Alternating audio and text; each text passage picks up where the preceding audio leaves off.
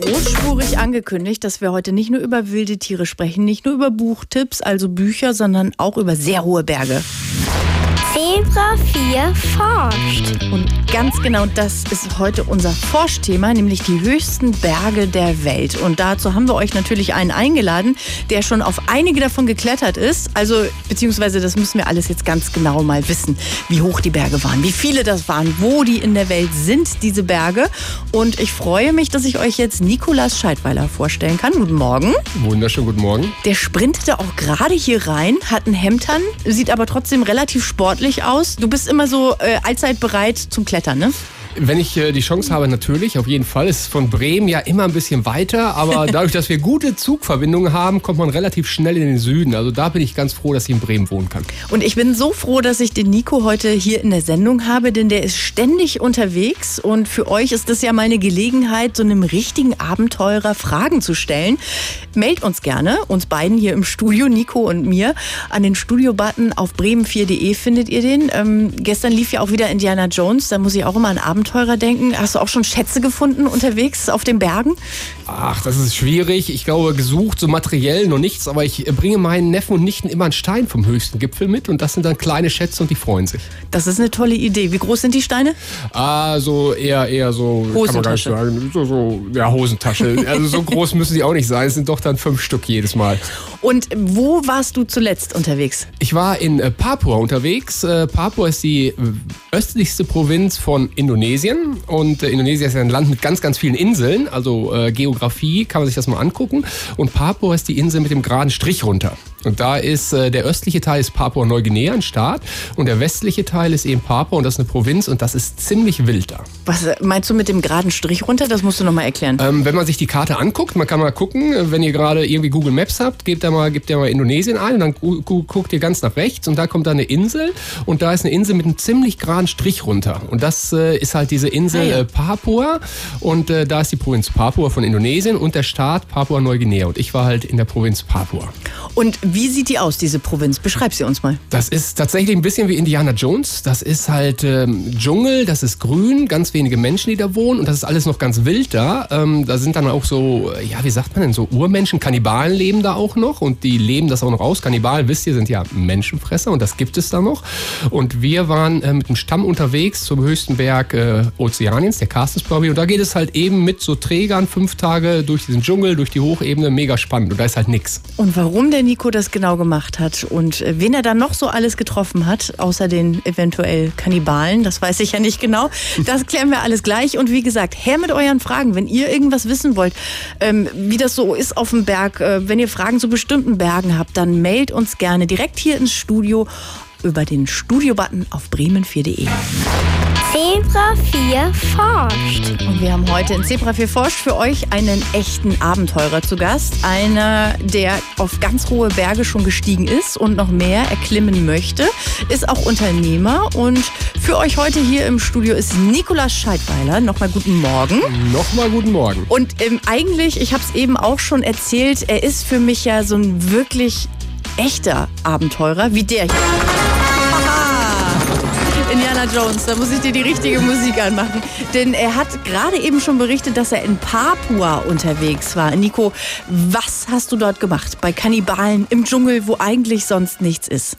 Also Papua ist wirklich, da ist wirklich mal sozusagen gar nichts. Also das ist, äh, und wie du gesagt hast, da sind auch Kannibalenstämme noch. Also die sind äh, tatsächlich Menschenfresser. Hast du die getroffen? Nee, die sind in einer anderen Ecke der Insel. Die ist ja zum Glück ganz, ganz groß. Das ist die Insel Papua-Neuguinea insgesamt.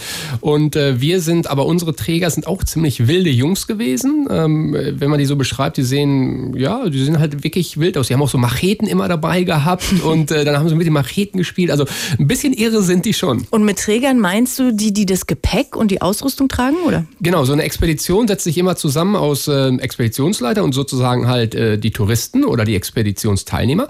Und dann hast du immer irgendwie lokale Träger dabei. Das hast du auf dem Kilimanjaro oder auf dem Mount Everest, die Sherpas zum Beispiel. Mhm. Und so ähnlich hast du da dann auch Träger, die dann halt zum Beispiel auch kochen, die den Reis mittragen, das ganze Essen und so weiter. Und wir selber tragen dann halt eben unsere persönliche Ausrüstung. Wie heißt der höchste Berg, den du dort bestiegen hast? Der heißt äh, einmal Carstenspyramide, aber auch Punkak Jaya. Das ist äh, quasi der natürliche Name da vor Ort. Und wie hoch ist der Berg? Der Berg ist 4884 Meter hoch, also knapp so hoch wie der Mont Blanc in, äh, in den Alpen. Und warum genau bist du dort hoch? Warum wolltest du das? Das ist einer der Seven Summits. Die Seven Summits sind die höchsten Gipfel der sieben Kontinente. Also dazu zählt halt Afrika der Kilimanjaro, Argentinien ist der oder Südamerika ist der Aconcagua und äh, in Europa ist es eben nicht der Mont Blanc, sondern der Elbrus.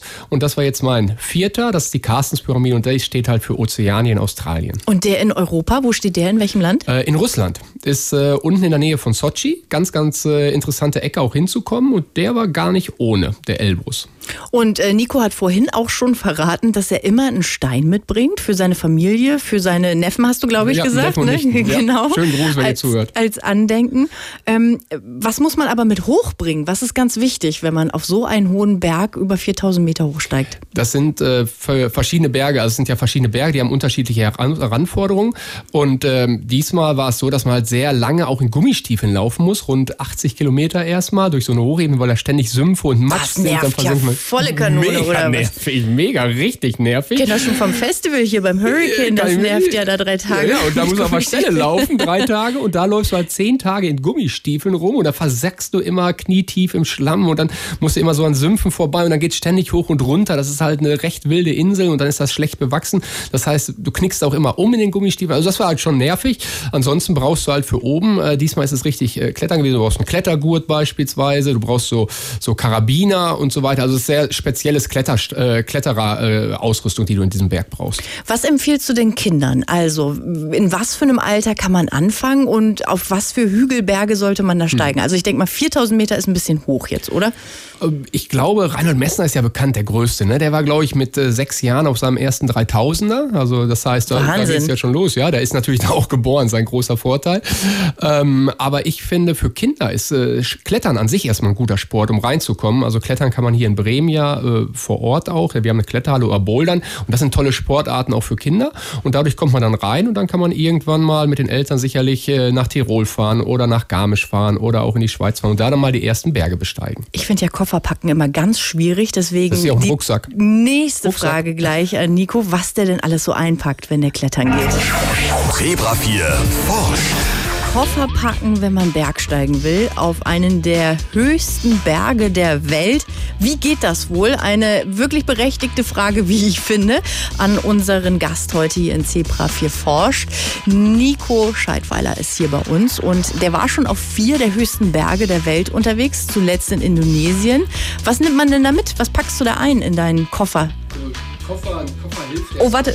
Ja, ich brauche Ton. Ja. Ah, da Ah. mich jetzt. Also einmal muss ich kurz, kurz leider äh, korrigieren. Also die 14 höchsten Gipfel äh, sind die 8000er in Asien. Mhm. Äh, die wären natürlich auch ein Traum für mich, aber ich mache die Seven Summits. Das sind die höchsten Gipfel der sieben Kontinente. Eine andere das ist eine, Konstellation. Et, eine etwas andere Konstellation hat der Reinhold Messner hat das mal so festgelegt und äh, ist halt total spannend, weil man in die unterschiedlichen Regionen kommt. Und das andere, die höchsten Berge wären halt so 14 8000er beispielsweise. Das ist ein anderes Projekt. Aber zuletzt war der Nico unterwegs auf über 4000 Metern und da braucht man ja nun mal Gepäck. Also, was hast du da eingepackt? Genau, also ein Koffer reicht natürlich nicht. Man hat einen äh, Rucksack dabei. Und äh, was habe ich diesmal dabei gehabt? Also Kletterausrüstung ist klar.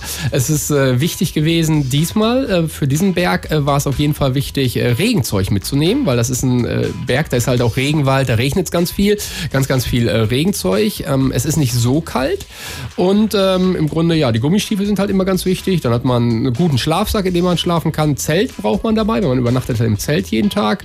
Und ähm, noch irgendwas Wichtiges, was besonders ist, ähm, ja. Viel Unterwäsche, viel dicke Socken, sowas? Mm, Soll ich mal was zur Unterwäsche sagen? Ja, Ganz gerne. ehrlich, du hast in zehn Tagen hast du zwei Unterbuchsen an. Auch das Ja. wird vielen Kindern gefallen. Ja. Die sagen jetzt zu den Eltern, siehste, brauchen wir gar Brauchen wir nicht. gar nicht. Nee, also äh, kleines Anekdötchen am Rande. Ab 3500 Metern etwa, die Höhe, äh, nimmt man nicht mehr so viel wahr. Man kann nicht mehr so viel schmecken, man kann nicht mehr so gut riechen. Und dahin ist das eh egal. praktisch. Und, und das Zweite ist, man kann eh nicht duschen. Also man duscht nicht, man hat äh, ein bisschen Wasser. Also in diesem Fall gut, man hat natürlich ein paar Flüsse. Aber es ist halt arschkalt. Und deswegen duscht und wäschst du dich nicht. Und das heißt, irgendwann, na, ist auch egal. Und wie ist es mit irgendwie Süßigkeiten oder ein Teddybär oder ein Kartenspiel? Hast du sowas dabei? Ja, Süßigkeiten sind ganz, ganz wichtig auch. Wirklich? Ähm, ja, also äh, gibt, ich war ja auf dem Aconcagua in Südamerika und da hatte ich 1,2 Kilogramm Süßigkeiten dabei, zwölf Tafeln Schokolade und zwar habe ich die in drei Tagen gegessen. Das darfst du aber nicht den Kindern jetzt erzählen. Nein, das, ist, nicht gut. gesund. Und das funktioniert auch nur in der Höhe, weil in der Höhe ist der Kalorienverbrauch viel höher für uns Menschen. Wir verbrauchen automatisch, also auch wenn wir nichts machen, ab äh, 3000 Metern erhöht sich dieser Kalorienumsatz einfach so. Das heißt, du verbrennst viel mehr und du nimmst immer ab, wenn du in der Höhe bist, auch wenn du viel isst. Sieben Kontinente und jeder hat einen sehr hohen Berg. Auf vier davon war der Nico schon unser Forschgast und welches sein bisher liebster Berg war und welche noch kommen, das klären wir gleich für euch.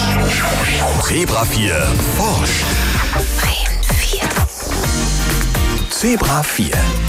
Und wir forschen heute, sind unterwegs auf hohen Bergen mit Nico und wir haben eben so geplaudert, als hier Peter Foxhaus am See lief. Apropos Wasser, kann man denn so viel Getränke mit auf den Berg nehmen oder wie macht ihr das oben auf den Bergen? Was trinkt ihr da? Man muss einmal viel, viel, viel trinken wegen der Höhe, also wegen, äh, da ist die Luft halt trockener. Und deswegen ähm, am Kilimanjaro zum Beispiel habe ich sechs Liter pro Tag getrunken und das muss man abkochen und mit Tabletten reinigen. Oder man muss halt, wo Schnee liegt, muss man halt den Schnee kochen. Und dann wird halt ein riesen, riesen Sack mit Schnee gefüllt und dann wird daraus ganz wenig Wasser.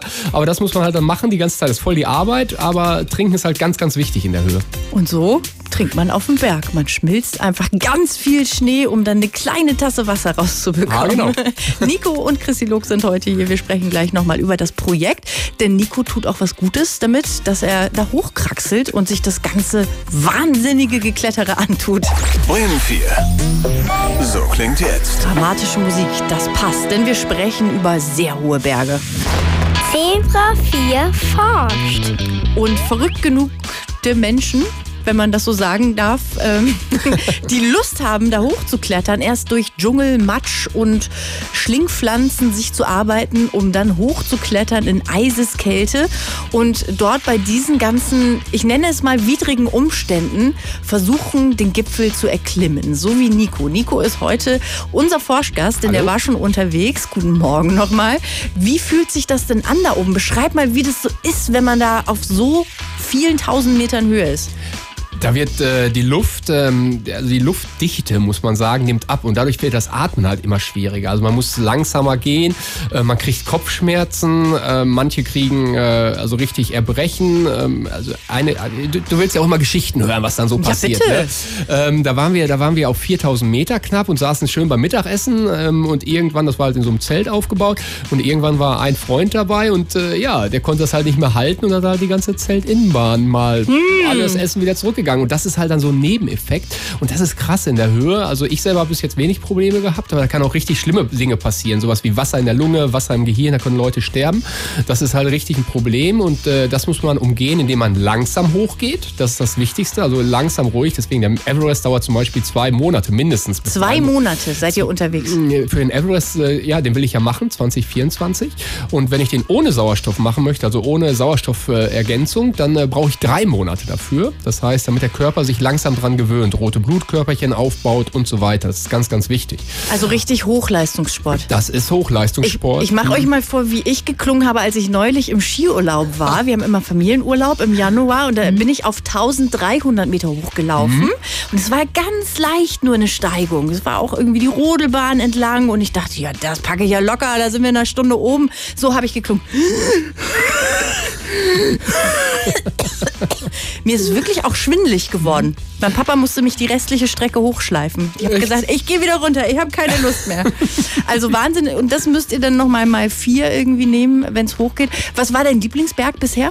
Also äh, ich habe jetzt ja vier durch. Ähm, mein Lieblingsberg war der Aconcagua, der höchste Berg Südamerikas. Der In liegt welchem auf, Land? Mhm. Äh, liegt auf der Grenze von Argentinien zu Chile ähm, und äh, liegt aber noch in Argentinien und der ist halt knapp 7000 Meter hoch, also auch der zweithöchste der Seven Summits und äh, für euch Kinder der höchste außerhalb Asiens. Kann man sich merken, der höchste Berg außerhalb Asiens ist der Aconcagua. Ganz wichtige Info. Äh, Wie hoch und, ist er denn? Äh, 6962 Meter. Und warum fandst du das so gut da? Ähm, also das war alles, alles irgendwie interessant. Also ich mag die Region, Südamerika mag ich sowieso generell, die Kultur.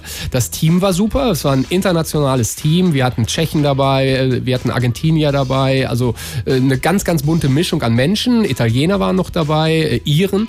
Und ähm, das war super, der Bergführer war super, der uns da angeleitet hat. Und einfach, ähm, es ist halt, die Höhe ist halt nochmal anders. Man braucht viel länger, hatte ich ja schon gesagt. Also wir waren da insgesamt, glaube ich, zwölf bis äh, oder 13 Tage unterwegs. Und dann macht es natürlich mit dem Team zusammen, das macht einfach alles alles Spaß. Das war die Herausforderung war anders. Die, das Wetter war, war noch widriger, als du es gesagt hast. Wir haben da mit Windstürmen zu kämpfen gehabt, die Zelte aufgebaut. Und das war einfach, war einfach ein geiles Gefühl. Beschreib mal, wie sich so die Landschaft dort verändert. Gerade da in der Gegend. Wo fängst du an und wo endet man dann oben auf dem Gipfel? Du, du fängst halt unten, ähm, gut, das ist so ein bisschen Pampa, das ist auch relativ grün da. Und dann gehst du ja immer langsam hoch. Mit jedem Tag kommst du so ein bisschen höher und dann bist du halt irgendwann so auf 3500 Meter. Ich meine, in Deutschland ist der höchste Berg 2962 Meter hoch, also bist höher als in Deutschland.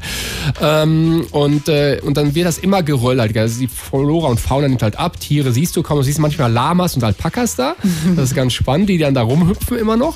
Aber das wird dann auch immer weniger und dann kommst du halt immer höher und dann irgendwann kommt halt Schnee. Und dann musst du halt durch den Schnee mit Steigeisen und so weiter. Und dann wird die Luft halt auch richtig dünn irgendwann da oben. Nochmal kurz zum Schluss. Du machst es, weil es dir sau viel Spaß macht, Ja. aber du möchtest auch was Gutes damit tun. Was passiert denn, wenn du auf einen Gipfel steigst? Ja, ich habe so ein kleines Projekt ins Leben gerufen, das heißt Seven Summits for Help und ich sammle für die German Doctors, sammle ich Spenden. Das ist eine Hilfsorganisation, die betreibt weltweit Kliniken für äh, Kinder, für Frauen, für Männer und äh, ich habe jeden Berg habe ich im Prinzip verknüpft mit einem der Projekte der German Doctors und ich freue mich, wenn man da einfach spendet. Äh, die German Doctors verwalten das alles und dann geht es halt auch direkt in die Projekte und die sind total seriös und deswegen arbeite ich gerne mit denen zusammen. Und dann helft ihr kranken Menschen zum Beispiel.